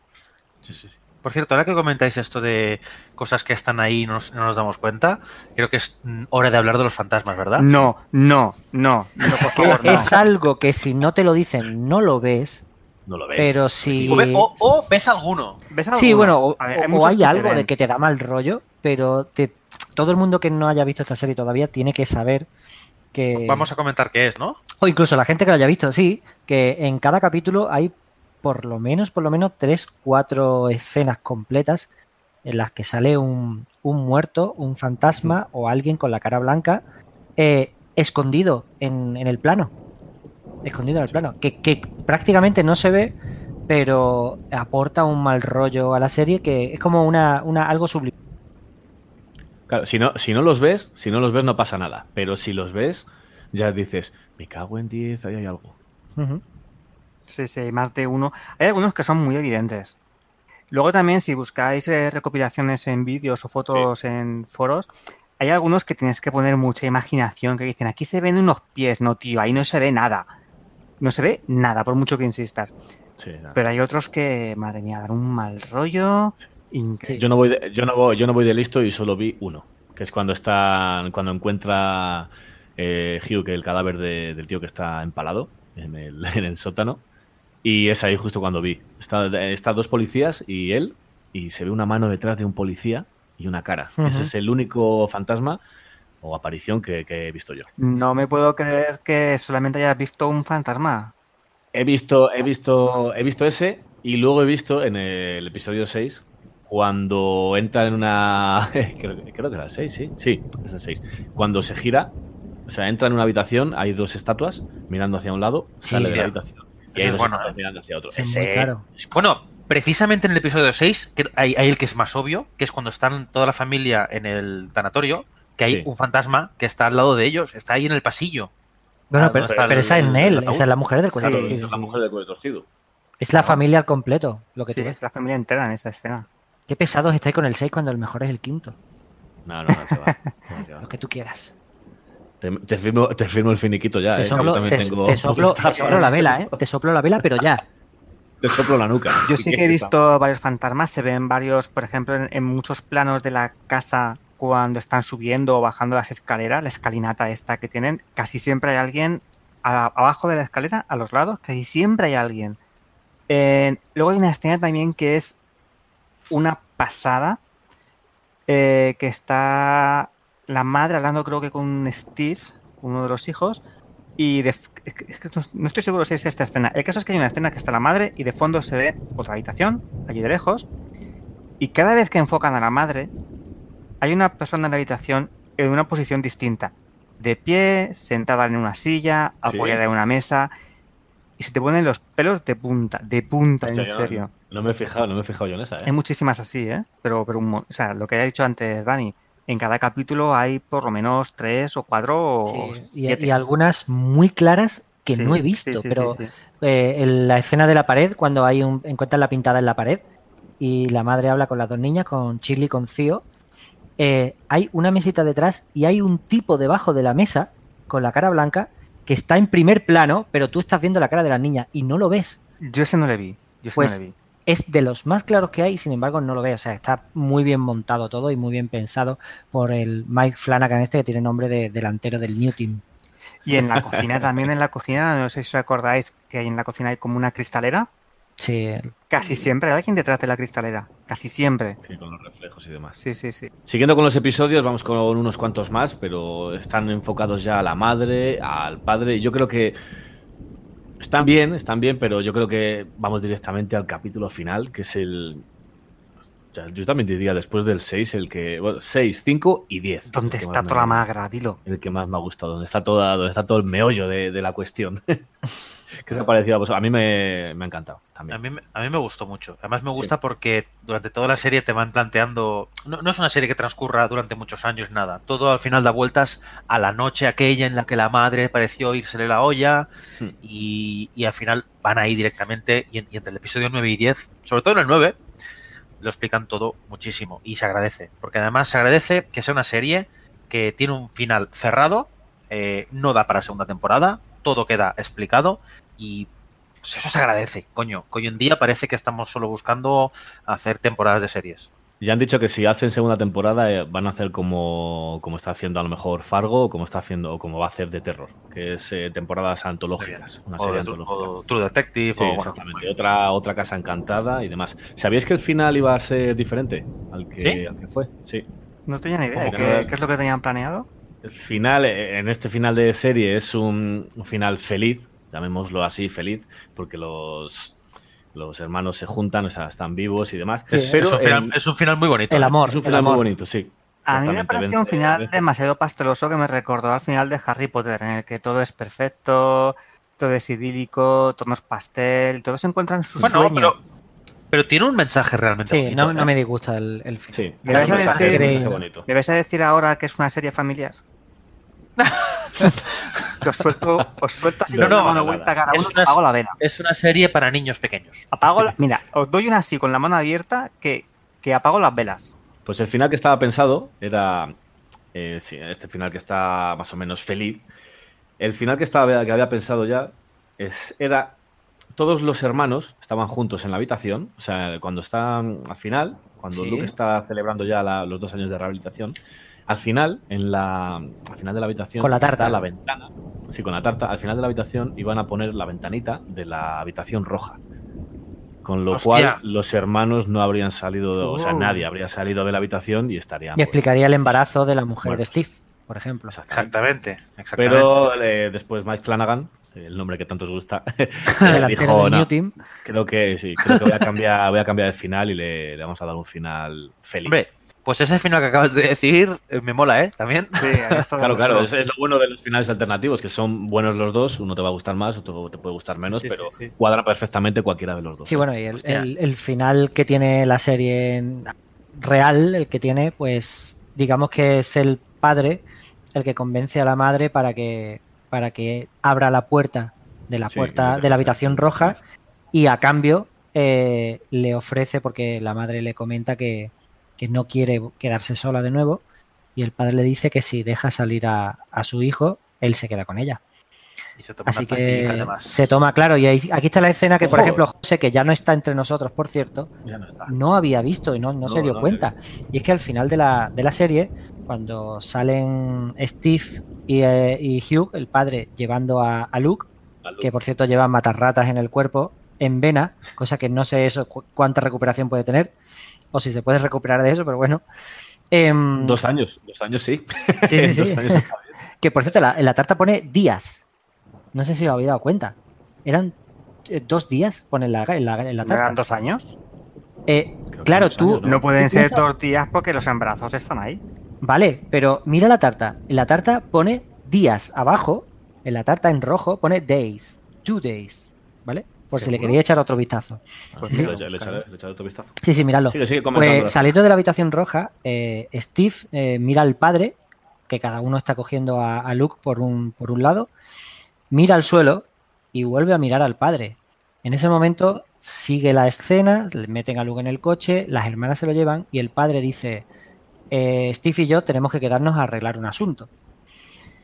Y, es a partir de ahí cuando claro, Steve es testigo de todo lo que. lo pero pasó Steve esa- le dice de repente a su padre, ¿qué es lo que acabo ¿Qué- de qué ver? es- ¿Vale? Exactamente, ¿qué es lo que, qué es lo que Y si volvéis a ver esa escena, porque ya te digo, José ni siquiera se había dado cuenta, es cuando Steve ve a su padre muerto en el suelo, ve a su padre ayudándolo a llevar a Luke, vuelve a ver a su padre en el suelo y entiende que el que está ayudándole a llevar a Luke es el fantasma de su padre.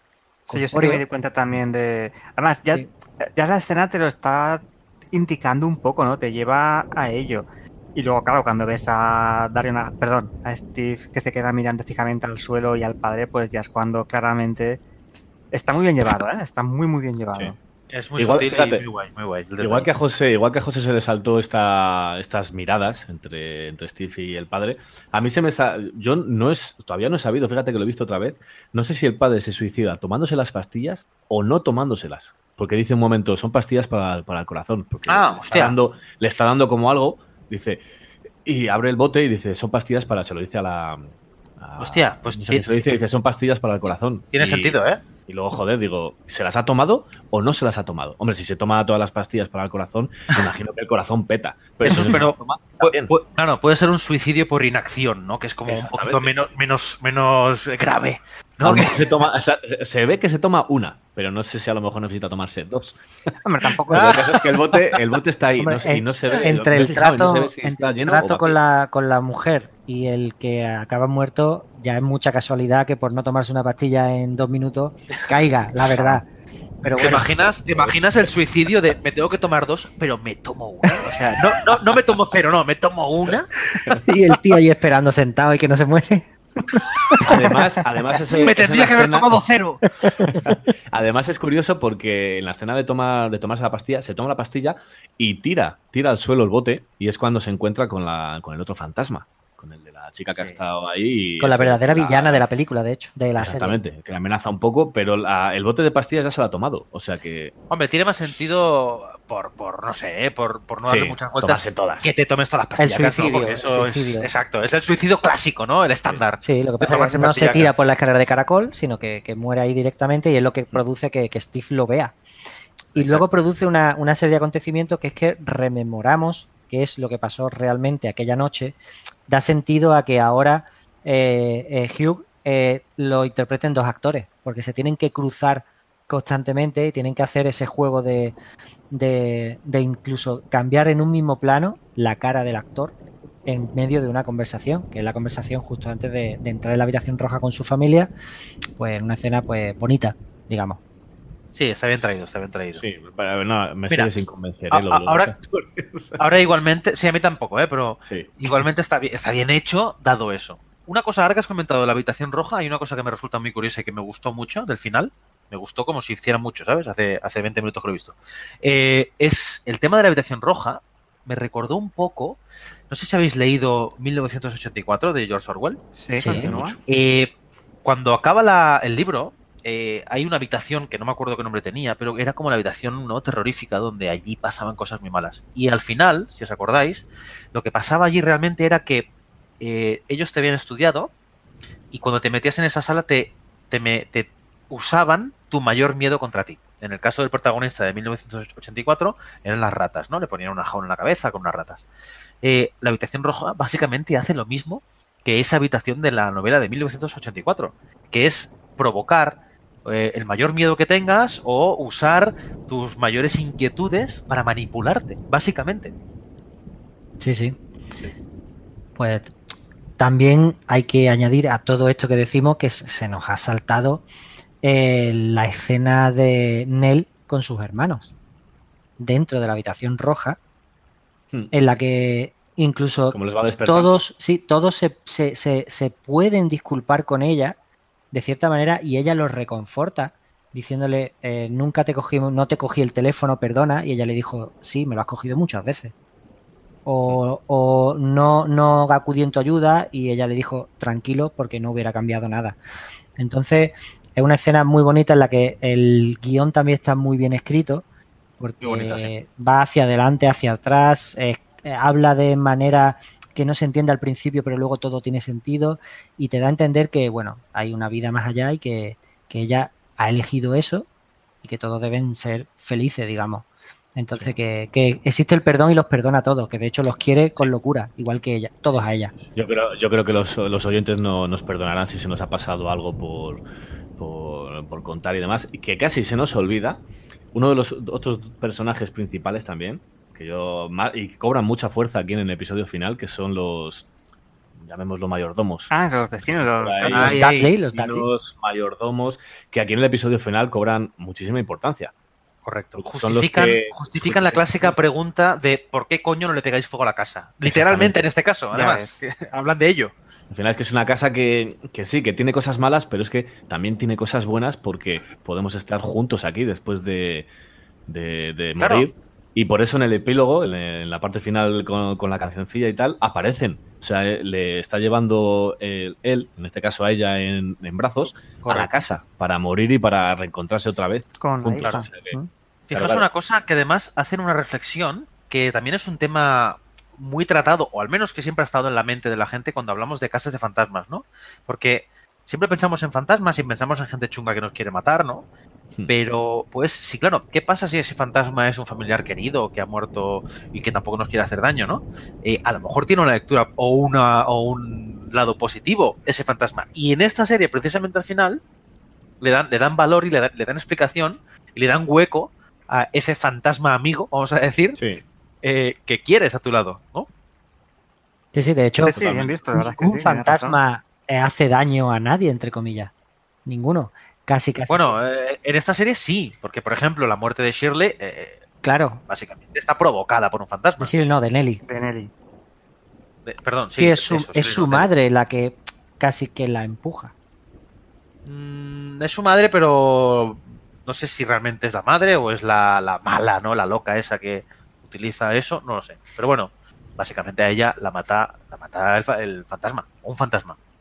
Sí, sí, un espíritu de la casa que, que la habitación roja, digamos, lo que dice Nelly es que es el estómago a todos sus Claro. habitantes porque todos han estado en la habitación roja sin saberlo. Han Claro, sido- Y fíjate que, por ejemplo, Luke, Luke eh, está a punto de morir, si no es por sus hermanos, que lo hacen la, el RCP. O sea Sí, que, sí, sí. Que sí que puede Bueno, matar. eh, Sus hermanos y, y Nell. Porque al final dice, cuando, cuando ya ha revivido, dice, me, ha- me has salvado tú.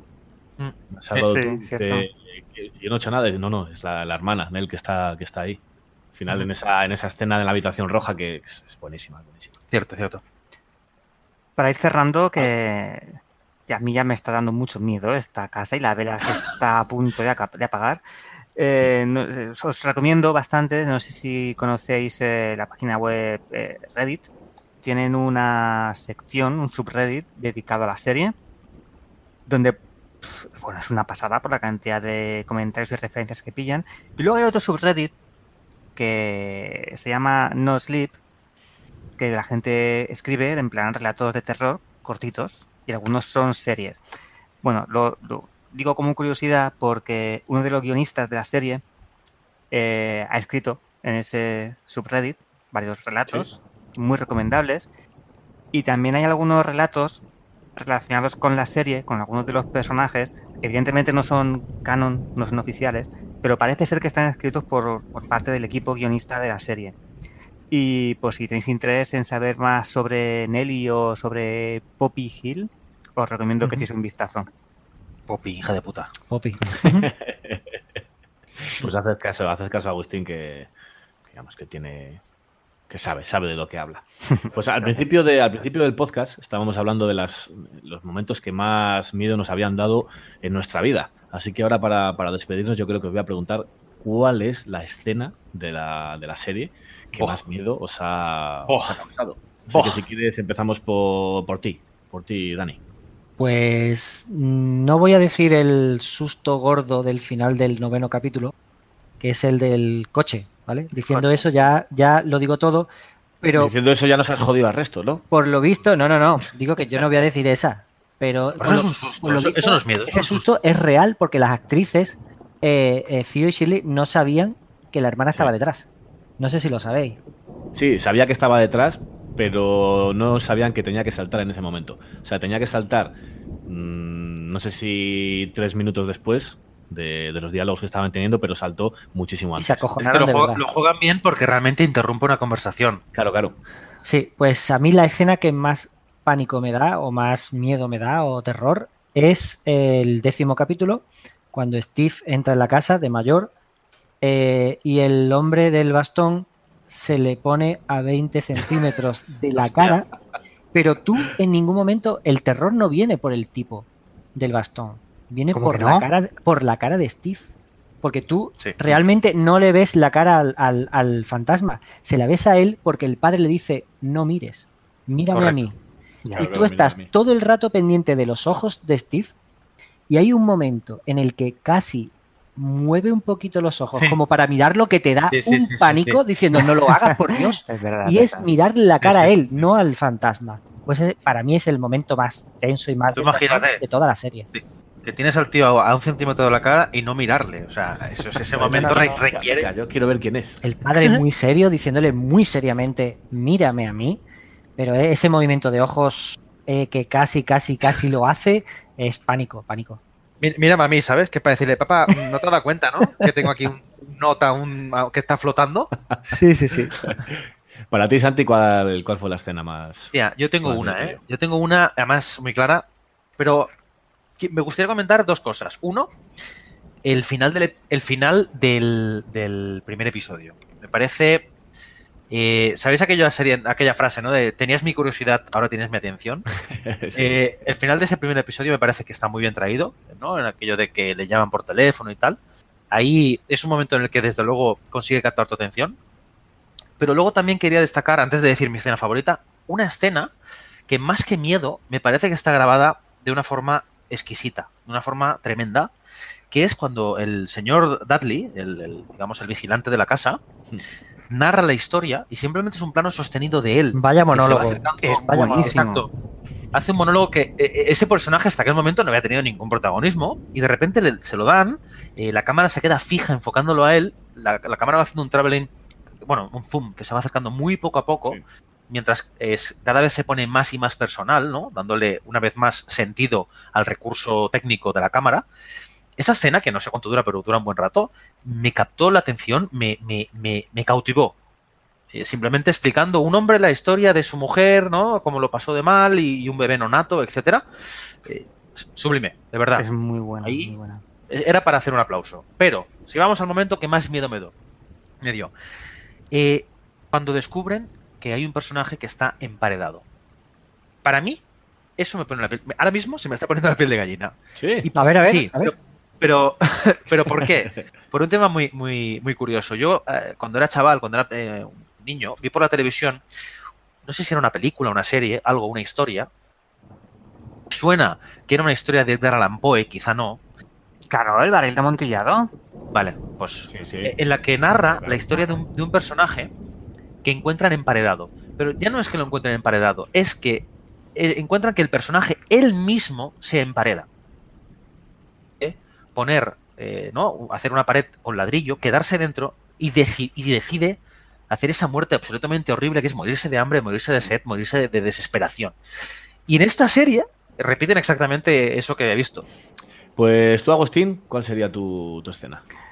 Uf, hombre, eh, escenas favoritas tengo varias, pero así de terror me cuesta mucho decidir una. Está evidentemente el susto que ha comentado Dani del coche, pero yo creo que me quedo con los fantasmas que aparecen aquí y allá durante toda la serie. De hecho, en el minuto 2 o 3 de la película, primera escena que está Nell, la pequeña Nell durmiendo, y, y ves de fondo una mancha rosa y sabes que es algo, que es alguien, y luego se ve, se va acercando y es la, la señora del cuello torcido. Sí, así, ¿eh? Pues como ese fantasma, todos. Primera escena, de hecho. Claro, primera escena. Bueno, no es la escena con la que abre, es antes de los créditos, es justo con la que abre la, la introducción, sí. La que abre es la que se queda durmiendo en el sofá, en el comedor, y ella aparece por encima. Pues esas escenas que salían. Bueno, esa no, porque esa es evidente, ¿no? Que está ahí. No, es, no está oculto detrás. En- Tú hablas, tú hablas de figuras estáticas. Exactamente, Segundo exactamente. plano. De hecho, luego cuando estaba viendo la serie, la estaba viendo con mi pareja y muchas veces nos mirábamos así de reojo, rollo, esa mirada de ¿has visto eso? Claro, lo que no ve uno lo ve el otro. Claro, ¿no? claro. Pues muy, muy buenas escenas elegidas. O sea, ya me, me hago yo la pregunta, por si acaso no me la hacéis vosotros. Samuel, ¿cuál es la escena que más Samuel, dinos la escena que más cague te ha dado, que te ha hecho poner el ojete que no te cabe Pues- el bigote de, un- de- de una, gamba. Pues aparte de la, de, de la del coche, que es, es así, yo creo que es la escena que más miedo ha dado de la película. O sea, Pero es un susto, Es que bro, es un señor. Samuel. Ah, me sorprendes. No, no, pero aparte de esa, es que me pilló desprevenido. No, no me la esperaba para nada. Pero una que me parece que está muy bien construida es eh, cuando entra Hugh a por Steve y le dice, le coge en brazos y cierra la puerta y dice, prepárate. Y empieza a moverse el pomo de la puerta, Hostia, sí, ¿eh? empieza a moverse y se asoma. Claro, tú esto lo ves de episodios después, que ya sabes por qué se mueve el pomo y por qué deja de moverse el pomo. Abre Sí, la puerta, sí, correcto. sale, sale así y dice, vale, súbete, cierra los ojos y vámonos. Y hay un momento que le lleva, le lleva así, la cámara le sigue y tú ves a la madre, a la madre salir cojeando de una puerta y dices tú, hostias. No, pero fíjate que tú ahora sabes que está cojeando porque se Claro. ha torcido el tobillo. Pero en Exactamente. aquel momento ves que va a cuatro patas y eso está relacionado con lo que explicaba antes, ¿no? Ves una figura humana haciendo unos gestos que no parecen Exactamente. humanos. Claro, va con la cara toda tapada por el pelo y, y Claro. pues, da un miedo que no veas. Es como, Dices, como vamos, esta, si, esta que si hubiera sido en lugar de por el suelo, por una pared, vamos, te lo hubiera comprado igualmente. Sí, pero fija- fíjate que juega un poco con, con dos figuras conocidas. Una, la típica del exorcista bajando de espaldas por la escalera, es decir, haciendo una posición que parece antinatural. Que aunque parece aunque que- físicamente, físicamente puede ser, hay gente que lo hace, ¿no? Pero, Puente. pero no es natural. Y con la segunda imagen que juega es con una que utilizan mucho los japoneses, que es la, la mujer con el pelo eh, que le tapa la cara, Sí, ¿no? de ring. Que eso es, exactamente, es una figura muy utilizada porque no le ves la cara, por lo tanto es algo que da mucho miedo. Y una vez más la serie integra estas cosas que tenemos en el imaginario popular en, en la serie, lo cual me parece muy bien jugado. Pues para finalizar ya, yo creo que ya no. Vamos a ir recogiendo todas las cosas que tenemos por aquí. Así que Santi, apaga la vela. Muy bien, perfecto. Agustín, recoge todos los casquillos que ha ido dejando aquí. Todos, ido todos dejando no, aquí todos Santi. no, dejaré alguno porque Claro, no me caben sí. en las manos. No, claro, y porque solo he bebido yo aquí, ¿no? Ahora, venga, hombre. Yo agarro otro, yo agarro otro que sí que lo, lo he bebido. Dani, coge la manta que ha dejado aquí José, que no sé dónde ha ido. Ya espero que, que, Venga. haya- que aparezca en algún momento. Espérate. Ey, cuidado, Yo- ojo, la, la Ouija, espérate. La Ouija, Yo a buscarlo no voy a ir, ¿eh? Ya te digo ahora. No, no, yo tampoco. Venga, va, la Vete abriendo, vete abriendo la puerta, Santi, y yo creo que finalizamos con una frase de, de la serie. Aquellos que caminan dentro, caminan juntos.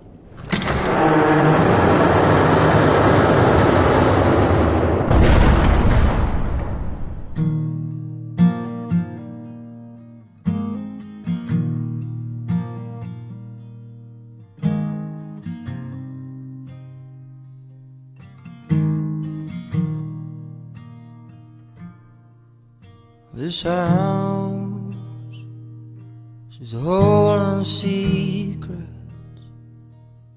Got my change behind the bed.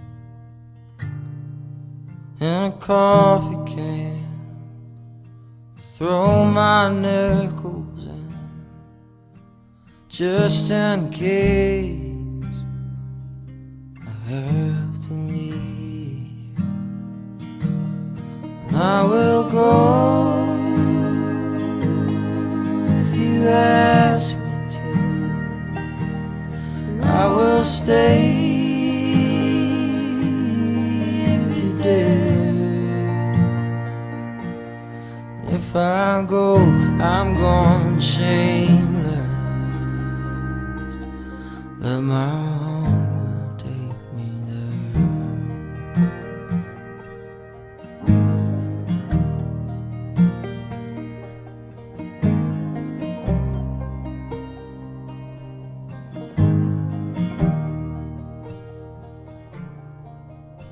this house. She's quite the talker. She creaks and moans She keeps me up. And the photographs. Know I'm alive And they just laugh. Burn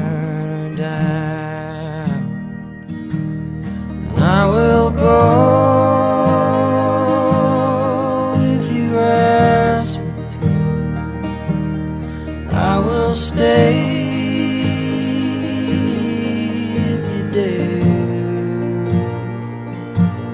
And if I go, I'm going on fire.